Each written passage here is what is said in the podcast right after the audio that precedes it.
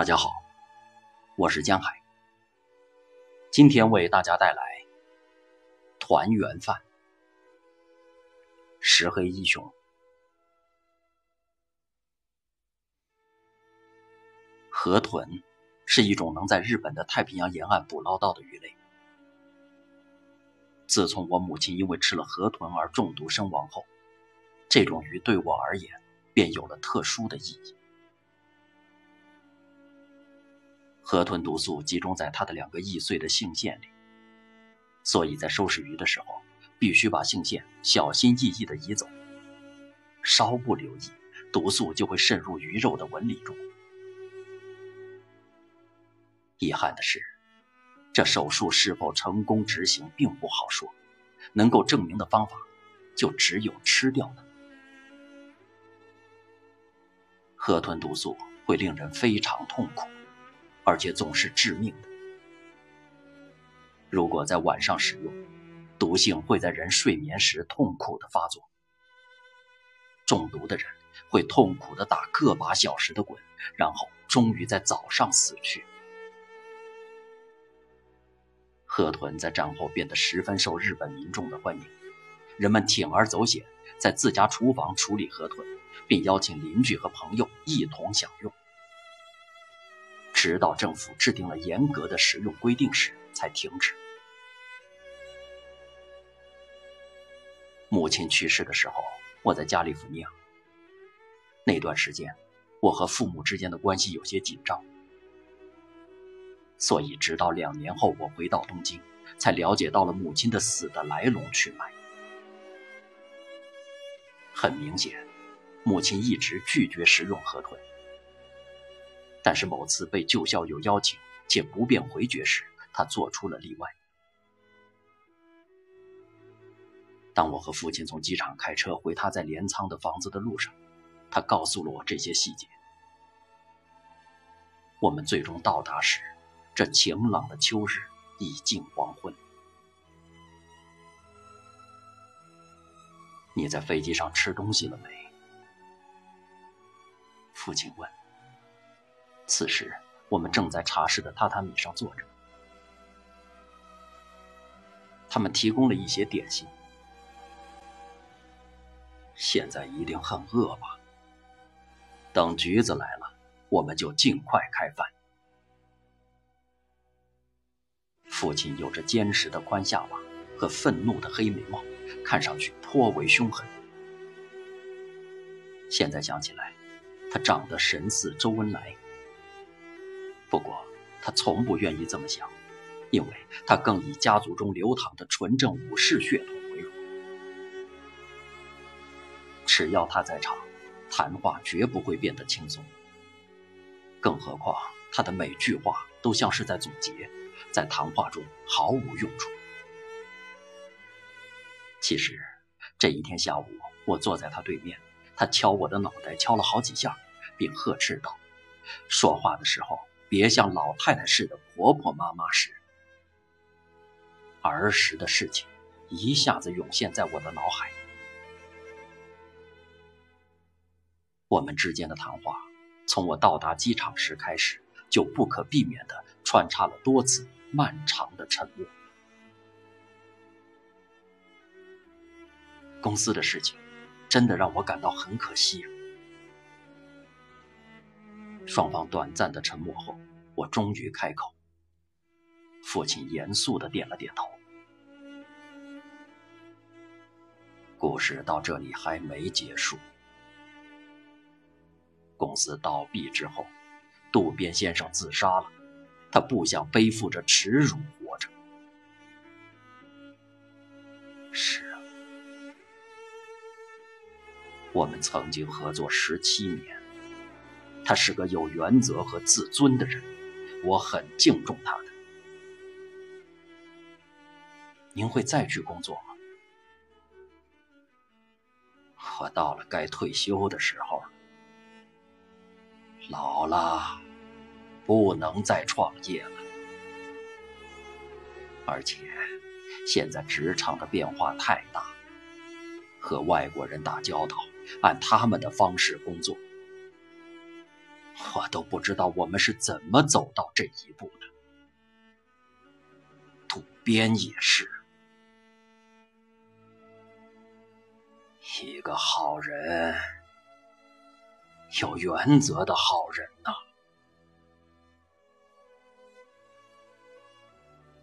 茶室的外面是庭院，从我坐的地方可以看到一口古井。我小时候一直认为里面有鬼。透过层层掩映的树叶，便可以看到那景。夕阳西下，庭院的大部分渐渐被阴影笼罩。不管怎么说，你决定回来，我还是很高兴的。希望你不是只待一小阵子，还不确定我会怎么计划。我打算忘掉过去的事情。你母亲过去也总是时时刻刻欢迎你回来，尽管你的举动总让她伤心。谢谢您的宽容。还是像我说的，我还不确定我的计划会怎样呢。我开始相信，你的心里没有坏念头。你被某些特定的影响动摇了，像好多别的人一样。也许我们该像您认为的一样，忘了他。随你便。再来点茶。就在那时，一个女孩的声音传进房子。父亲站了起来。终于，橘子到了。就算是分别了这么多年，我和妹妹之间依旧很亲近。再次见到我，似乎使她非常兴奋。她只是咯咯的笑，就笑了好一阵子。但是在父亲问他关于大阪和他的大学的时候，他变得有些沉默。他随便应付了几句，之后问了我几个问题，但他似乎非常谨慎，担心把话题变得尴尬。过了会儿，我们之间的话变得比橘子来之前还少。父亲站起来说：“我得去准备晚饭了，原谅我总被这些事情缠着。橘子能帮你的。”妹妹在父亲走了之后，立刻变得十分轻松。短短的几分钟里，她畅快地说了她在大阪的朋友和大学班级的事情。之后，她突然决定我们一起去庭院走走，并立刻起身走向露台。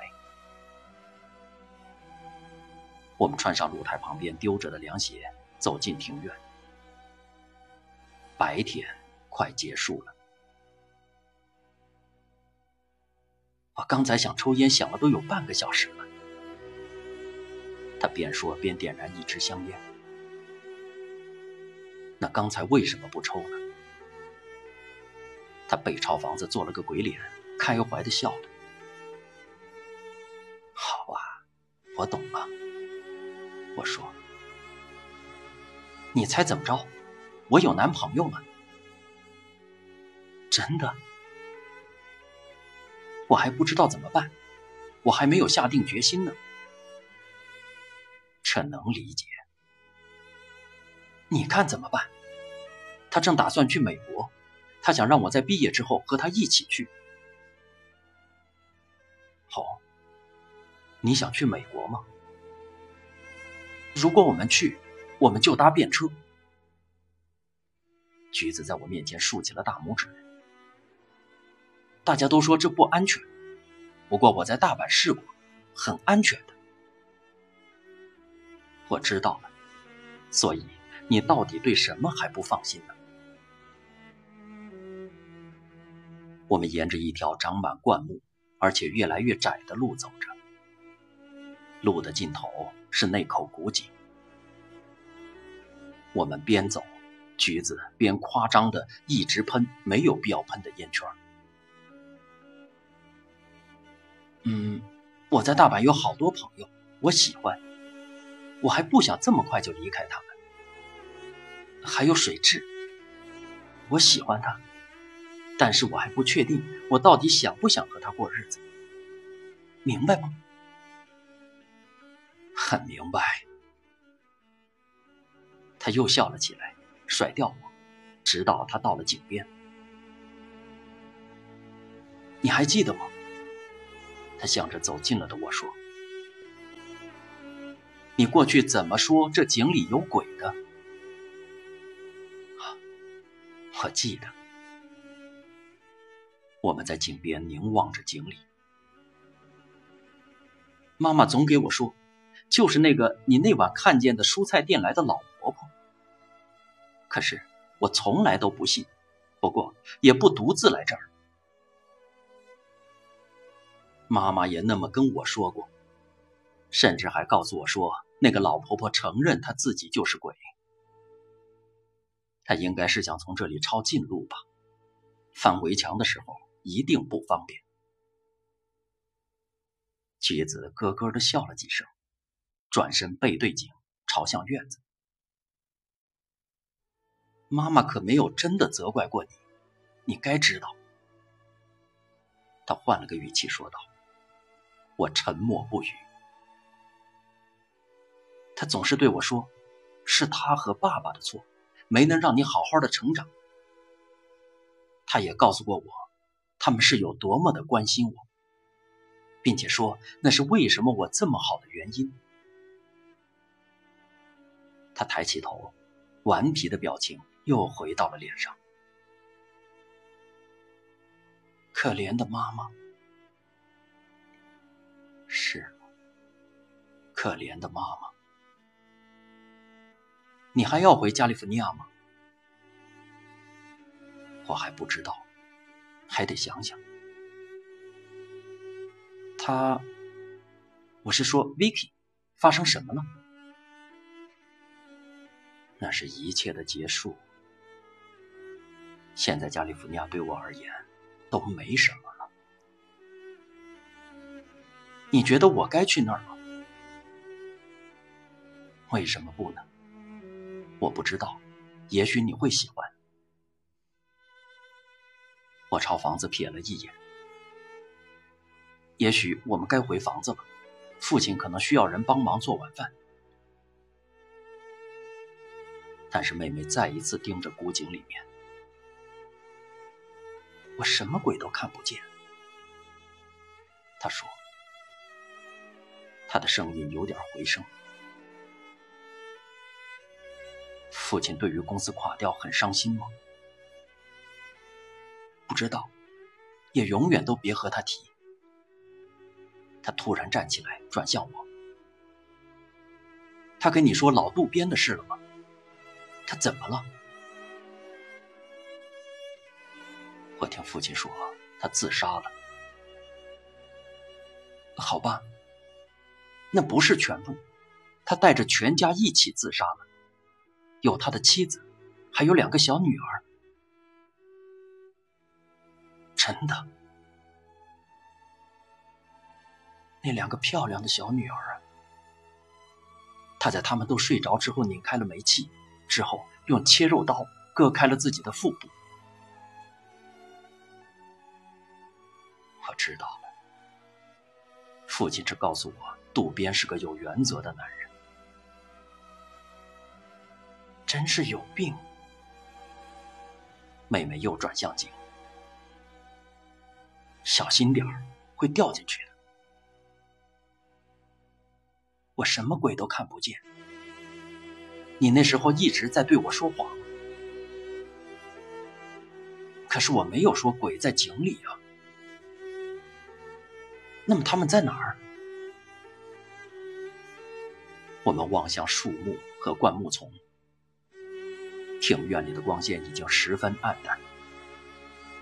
最后，我清楚的指向了十码开外的地方。当时在那儿，我看见了就在那儿。我们盯着那地方，它长什么样？看不清，因为太暗了。可是你确实看见了，是个老婆婆，她就在那儿站着，看着我。我们痴痴的盯着那个地方。她穿着白色的和服，她的头发有点散乱，被风吹起来了。橘子用手肘撞了撞我的手臂。别说了，我又快被你吓到了。他把烟蒂扔到地上踩灭了，神色不定的站了一会儿。他踢了踢烟蒂下面的松针，又笑了几声。咱们去看看晚饭好了没有？他说道。我们在厨房找到了父亲，他瞥了我们一眼，之后接着干手里的活。爸爸可是厨神呢，一定要自己做。橘子笑着说。他转过头来，冷冰冰的看着他。难得有让我自豪的手艺。橘子，过来帮忙。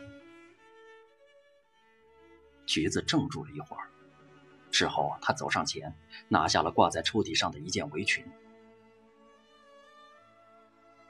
也就有些蔬菜需要烹饪，他对他说：“你看着做吧。”之后，他抬起头，奇怪的看了我几秒。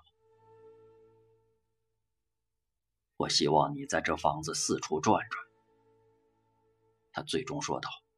他放下了他一直握着的筷子。上次已经是好久以。前了。当我们离开厨房的时候，我转身瞥了橘子一眼，可是她已经背对着我。她是个好女孩，父亲轻轻的说道。我跟着父亲一个房间一个房间的走，我都忘了这房子究竟有多大。推开一扇纸屏，另一个房间就会出现。但是这些房间空得让人吃惊，其中一个房间甚至没有灯，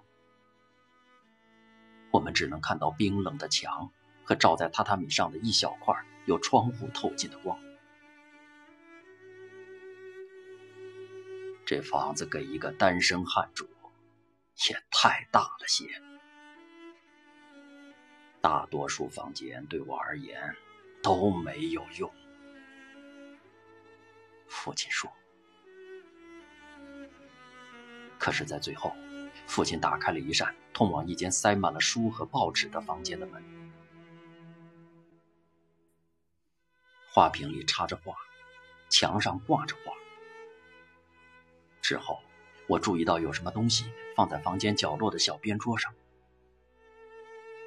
我靠近了，发现是一艘战船的塑料模型，是给小孩子拼装的那种。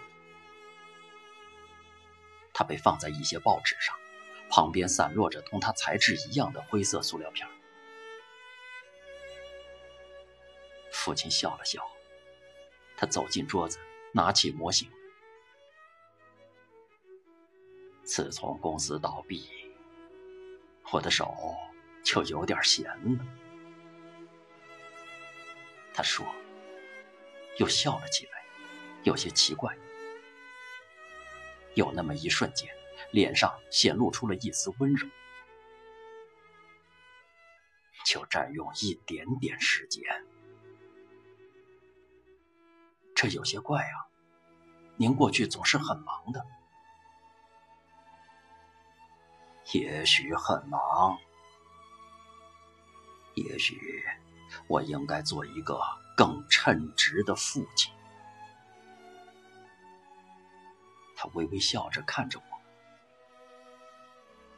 我笑了，他接着凝视他的战船，之后抬起了头。我不是有意要告诉你，但是，也许这是我能做到的最好。我一直坚信你母亲的死不是意外，她有太多顾虑，还有些失望。我们一起盯着那艘塑料战船，当然。母亲不希望我一直在这里住。终于开口。很明显，你不明白，你不明白这对一些父母来说意味着什么。他们不仅必须失去孩子，还得将失去的孩子惦念在一种他们完全不理解的处境里。他用手指转着战船。这儿的这些小炮艇得粘牢一些，你觉得呢？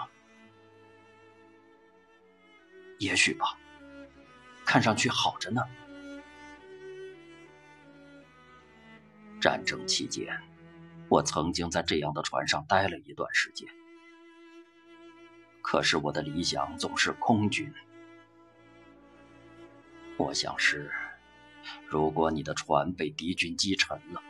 你能做的只有在水里挣扎，盼着有一线生机。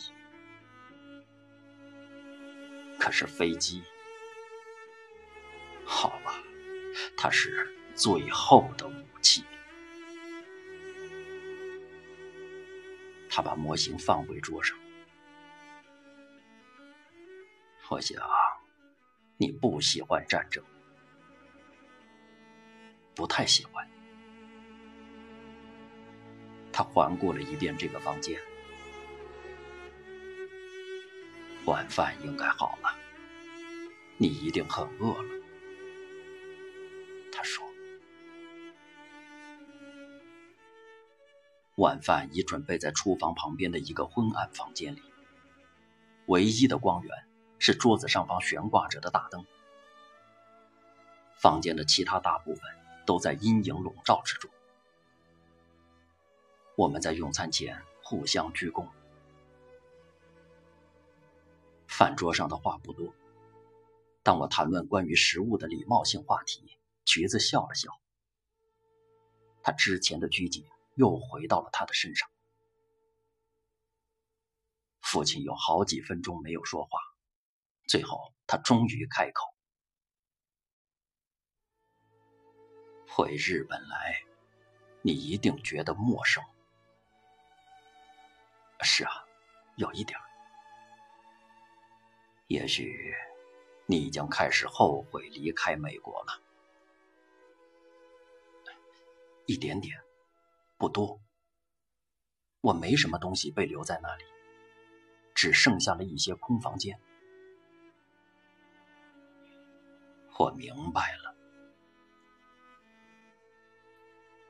我偷瞄了一眼餐桌那头，父亲的脸。看上去十分冷峻，有一半在阴影之中。我们接着在沉默中用餐。我的眼睛捕捉到了房间后的什么东西。起初，我们接着吃饭，之后我的手停住了。他们注意到了，看着我。我接着看着父亲身后的一片黑暗中的那东西。那是谁？在那张照片里的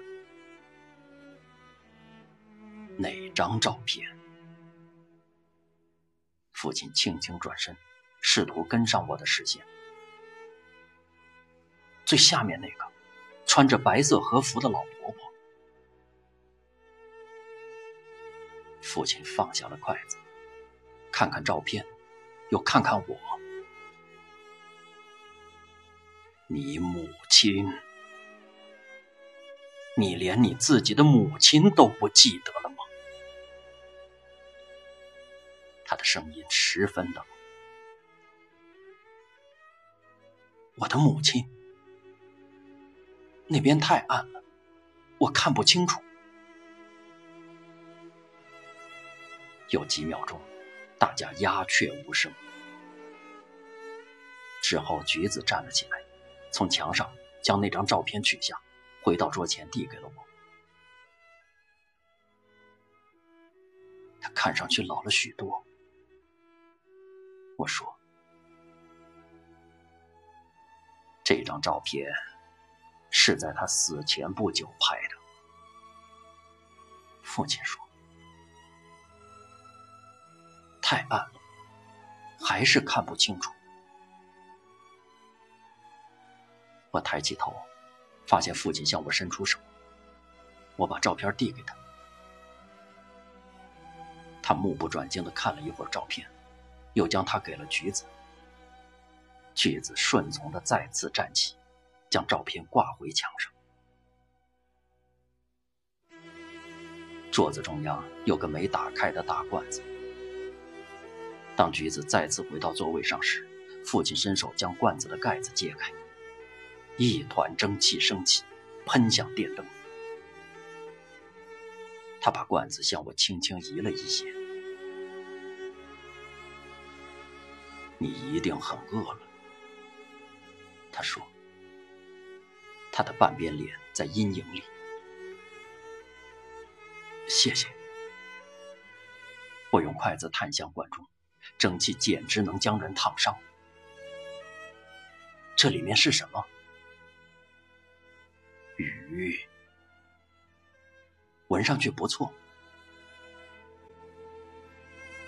汤上漂浮着几乎卷曲成球状的鱼肉片。我夹起一片放入碗中，随便吃，还有好多呢。谢谢。我又夹了一些，然后将罐子推向父亲。我看着他向自己的碗里加了几片，之后我们一起看着橘子自己加了些。父亲轻轻低下头：“你一定是饿了。”他又说了一遍，他夹起鱼放入口中，开始咀嚼。我也夹起了一片放入口中，鱼肉又软又滑。美味在舌尖回荡，真好吃。这是什么鱼？我说：“鱼而已。”很好。我们三人在寂静中用餐，好几分钟过去了。再来点儿，还够吗？对我们来说，还剩好多呢。父亲拿起盖子，蒸汽又一次喷出，我们都给自己加了些。给您，您吃最后一片。我对父亲说：“谢谢。”当我们吃完饭，父亲伸开手臂，满足的打了个哈欠。橘子，准备壶茶，去吧。妹妹看着他，什么都没说，便离开了房间。父亲站了起来，咱们去另一个房间吧，那里更暖和。我站起来，随着他进入茶室，大推拉窗开着。带来了来自庭院的微风。我们在寂静中坐了会儿。父亲，我终于开口说：“怎么了？”橘子告诉我，渡边先生是带着全家人一起自杀的。父亲垂下眼睛，点了点头。他陷入沉思，有好一阵子。渡边先生对工作十分投入，公司的倒闭对他的打击太大。我担心这事情让他丧失了判断力。您认为他所做的是不是错误？怎么了？当然了，难道你认为不是吗？不不，当然。除去工作，还有其他事情吗？是。我们又陷入沉默。院子里传来蝗虫的叫声。我向外看，只有一片黑暗，那古井早已看不见了。你现在打算做什么？还会在日本待一阵子吗？父亲问道。说实话，我根本没想那么远。如果你想待在这儿，或是说待在这个房子，我很乐意的。只要你不介意和我这个老头一起，谢谢，我会考虑的。我再一次望向黑暗。当然了，这房子。是有些阴沉沉的。你过段时间一定还会回美国吧？也许，我还不确定。毫无疑问，你会回去。父亲像研究一般盯着他的手背看了一会儿，他抬起头，叹了口气。橘子在下个春天的时候就要完成学业了，也许那时候她想回来住。她是个好女孩，也许他会。那个时候事情就不一样了。是，这我确信。我们又一次陷入沉默，等着橘子把茶端进来。